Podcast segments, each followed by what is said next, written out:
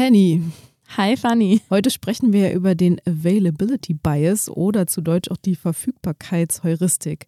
Ich habe eine Frage für dich, um ein Gefühl dafür zu bekommen, worum es vielleicht geht. Pass auf, du hast zwei Mitarbeiter, von denen du einen befördern kannst. Mhm. Annika und Mara. Annika hat die beste Beschäftigungsbilanz im letzten Jahr gebracht im Unternehmen. Mara ist auch sehr gut.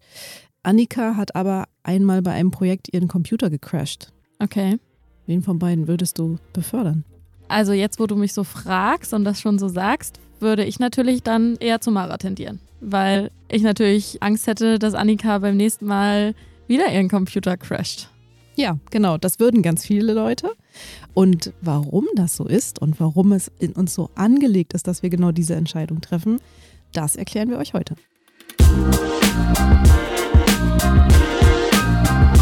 Schon von den Dell Technologies Experten und Expertinnen gehört, ob kleine oder mittlere Unternehmen oder große Konzerne. Dell Technologies findet immer die richtige IT-Lösung. Klingt gut? Dann schau für mehr Infos mal bei den Show Notes vorbei. Herzlich willkommen bei Zuhören Karriere machen, dem Podcast, der dich in wenigen Minuten in deiner Karriere voranbringt. Ich bin Fanny Jimenez, Journalistin bei Business Insider und Psychologin und bei mir ist heute Hendrike Rudnick. Hi Henny. Hi Fanny, cool, dass ich wieder dabei sein darf. Ja, ich freue mich auch. Wir haben heute ein sehr, sehr schönes Thema, die Verfügbarkeitsheuristik. Wir haben den Namen ja schon genannt und wir hatten ein kleines Beispiel dazu, das von Mara und Annika den zwei Frauen, von denen nur eine befördert werden kann. Und du hast dich für die Mara entschieden. Kannst du nochmal erklären, warum, Henny? Also du hast gesagt, dass die beide von der Leistung her eigentlich ein ähnliches Profil haben. Nur bei Annika gab es eben diesen Vorfall, dass sie schon mal ihren Laptop komplett gecrashed hat. Und dann habe ich gleich gedacht, gut, es ist natürlich blöd, wenn die dann irgendwie die Verantwortung für ein ganzes Projekt hat und beim nächsten großen Kunden oder so dann wieder den Laptop crasht da würde ich dann natürlich mich eher auf Mara verlassen, bei der das noch nicht passiert ist. Mhm. Jetzt war es natürlich ein bisschen gemeines Beispiel, weil ich habe dir sehr, sehr wenig Informationen gegeben. Ne? Eigentlich würdest du beide ja besser kennen und du hättest schon lange mit ihnen zusammengearbeitet. Der Grund, warum ich dir nur diese Infos gegeben habe, ist, dass unser Gehirn, wenn es so eine Entscheidung treffen muss, tatsächlich sich nur auf ganz, ganz wenige Informationen stützt. Nämlich die, die verfügbar sind, die leicht zugänglich sind. Deswegen, daher kommt der Name Availability, also das, was das Gehirn schnell zugänglich machen kann. Und das sind oft entweder Dinge, die sehr häufig passiert sind, also die in meiner Erinnerung noch sehr frisch sind, wenn ich jetzt an diese Beförderung denke, oder aber Dinge, die extrem plastisch sind, sehr bildlich sind oder einen drastischen Effekt hatten, wie dieser Computercrash. Mhm, ne, der ist ja mhm. nur ein einziges Mal passiert. Es kann auch sein, dass Annika gar nichts dafür konnte, weil beim Rechner vielleicht wirklich was nicht in Ordnung war und das überhaupt nicht auf ihre Fähigkeiten zurückzuführen ist. Aber wenn das einmal passiert, hat das natürlich drastische Auswirkungen auf das Projekt und das Gehirn speichert es und merkt es sich einfach und es ist sofort wieder da, wie beim Fingerschnipp. Das heißt, das Gehirn nimmt dann quasi so eine Art Abkürzung und geht direkt zu dieser einen Information, die es gespeichert hat. Ganz genau. Das ist wie so eine Art Daumenregel. Ne? Ähm, das Gehirn macht sich sehr gerne sehr leicht. Vielleicht erinnert ihr euch noch an den Ankereffekt, den habe ich nämlich auch schon mal besprochen mit Henny in einer früheren Folge. Falls nicht, hört da mal rein. Auch das ist eine sogenannte Heuristik. Das heißt, das Gehirn sucht immer dann, wenn es wenig Anhaltspunkte hat, nach schnellen Entscheidungshilfen. Und in diesem Fall, beim Availability Bias, ist das vor allen Dingen Sachen, die, die noch im Gedächtnis sind, die man schnell abrufen kann. Und wer hat das denn entdeckt? Also woher weiß man das, dass das Gehirn so funktioniert? Mit als erster entdeckt hat dieses Phänomen Daniel Kahnemann. Das ist ein US-amerikanischer Verhaltensökonom, den kennen vielleicht einige, hat ein sehr berühmtes Buch geschrieben. Der hat Anfang der 70er Jahre dieses Phänomen zum ersten Mal mit Kollegen zusammen entdeckt und auch untersucht.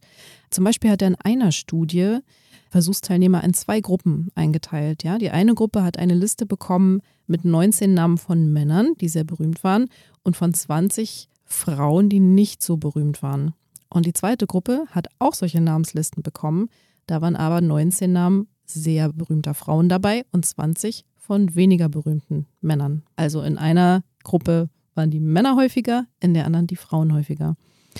Und dann hat er die Teilnehmer gebeten, einzuschätzen, ob die Liste mehr Männer oder mehr Frauennamen enthalten hat. Ich vermute jetzt mal, dass in der Gruppe, wo die Männer bekannter waren, die gesagt haben, dass mehr Männer dabei sind und in der Gruppe, wo mehr Frauen bekannte Sachen gemacht haben, die das Gehirn sich dann eben gemerkt hat, dass sie da gedacht haben, dass da mehr Frauen auf der Liste standen. Ganz genau.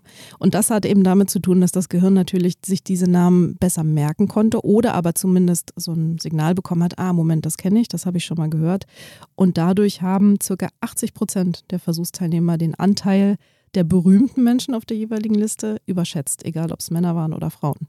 Ja, das ist auf jeden Fall total interessant. Aber Fanny, es geht ja jetzt nicht darum, dass ich jeden Tag in meinem Leben Listen auswerte von berühmten Personen, sondern ich will ja diesen Trick auch irgendwie für meine Karriere anwenden. Was ist denn da dein Tipp? Wie kann ich das denn gut nutzen? Also, wir haben ja an dem Beispiel von der Annika und der Mara am Anfang gemerkt, welchen Effekt das haben kann im Berufsleben. Ne? Also, wenn die Mara jetzt die Promotion bekommt, also die Beförderung bekommt, wird Annika vielleicht da sitzen und sich fragen, was zur Hölle habe ich denn falsch gemacht? Ich bin doch besser rein nach Zahlen berechnet. Also für den Job und auch fürs Leben allgemein ist, glaube ich, wichtig, sich zu merken, dem Gehirn sind Zahlen leider nicht so wichtig, wie wir immer meinen. Ja? Also Menschen behaupten ja sehr gern von sich, rational zu handeln und auch rational zu entscheiden.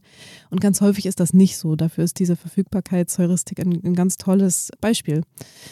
Was du machen kannst, ist natürlich deine Verfügbarkeit im Gedächtnis der Person zu verankern, wo du gerne sein möchtest. Also zum Beispiel bei deinen Chefs, wenn du schon irgendwo angestellt bist. Vielleicht kennst du diesen Karriererat, der gerne gegeben wird. Man sollte sich in jedem 30-Minuten-Meeting zumindest einmal zu Wort melden. Das hat genau damit zu tun.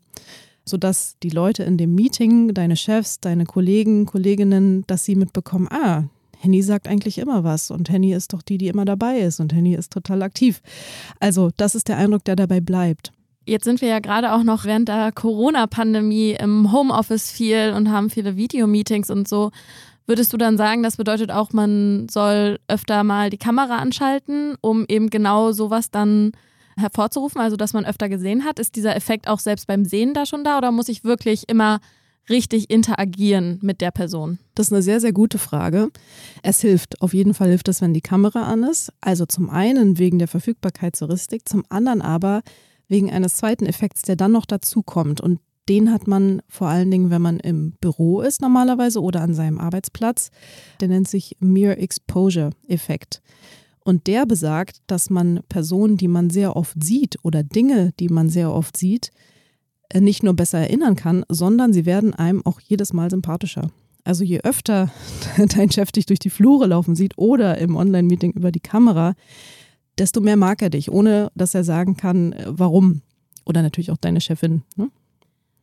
Jetzt haben wir das sozusagen als positives Beispiel mal angewandt, aber bei dem Beispiel von Mara und Annika am Anfang war diese Verfügbarkeit ja ein negatives Beispiel. Und ich meine, es könnte jedem von uns mal passieren, dass der Computer crasht oder dass wir mal einen schlechten Tag haben oder dass der Kunde aus irgendeinem Grund abspringt oder irgendwie sowas. Gibt es denn da eine gute Möglichkeit, den Verfügbarkeitseffekt so zu nutzen, dass der sich sozusagen nicht negativ auswirkt?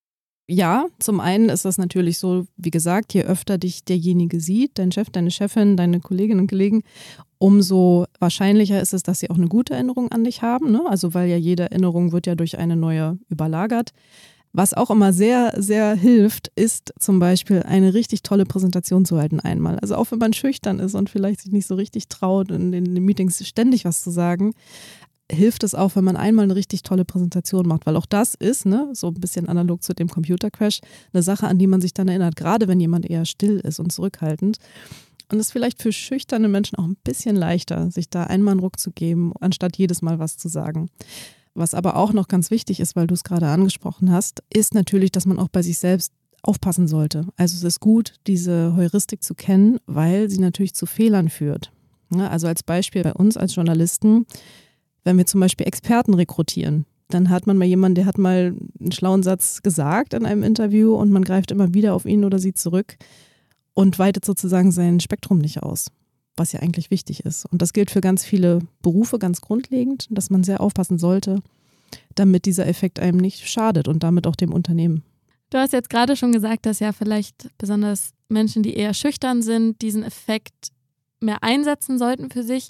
Mir fällt da gerade ein Beispiel ein, eine Freundin, die ist jetzt auch eher ein bisschen introvertierter, die arbeitet in einer Marketingagentur und ich weiß noch, dass sie auch mal zu mir gekommen ist und ganz traurig war, weil sie zusammen mit einem Kollegen einen ganz großen Kunden betreut hat und da wirklich auch viele tolle Projekte eigentlich umgesetzt hat.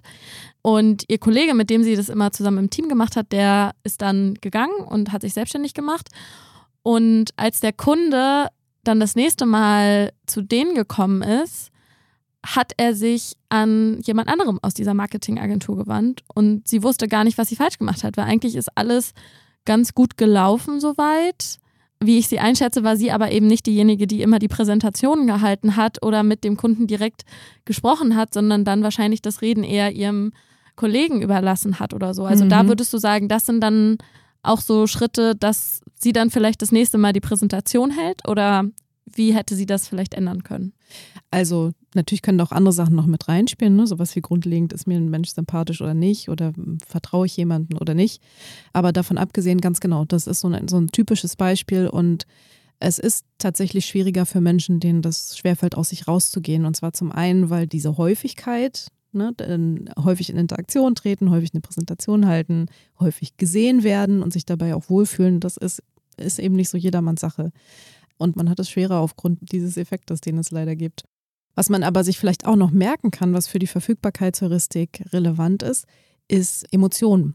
Also wir hatten von das Beispiel von dieser Präsentation. Das muss eben nicht nur eine gute Präsentation sein, sondern vor allen Dingen eine emotionale, also eine, die in Erinnerung bleibt, weil unser Gedächtnis speichert ja auch nicht alles einfach ab, ne, ungefiltert, was ihm so vor die Nase kommt, sondern sehr selektiv. Und es speichert vor allen Dingen das ab, was entweder mit einem selbst zu tun hat, also für die eigene Person relevant ist, oder aber Dinge, die emotional sind, weil die eben auch besonders oft für einen selbst relevant sind, weil sie Spaß machen zum Beispiel. Wenn es mir Spaß macht, einem Vortrag zuzuhören oder ich wirklich überrascht werde von jemandem oder von der Sache, die dort präsentiert wird, dann bleibt das sehr viel besser hängen.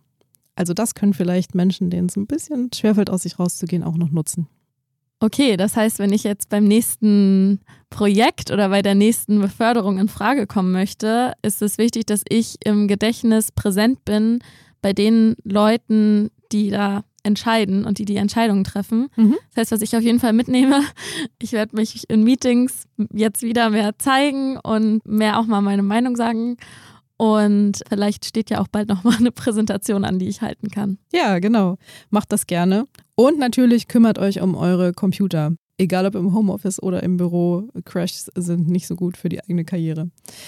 In der nächsten Folge von Zuhören Karriere machen ist der Michael wieder dabei und da sprechen wir tatsächlich auch über Beförderung unter anderem und zwar über die Tatsache, dass oft nicht die Leute befördert werden, die es eigentlich verdienen und was man dagegen machen kann. Da haben wir heute schon erste Hinweise. Nächste Woche gibt es noch mehr.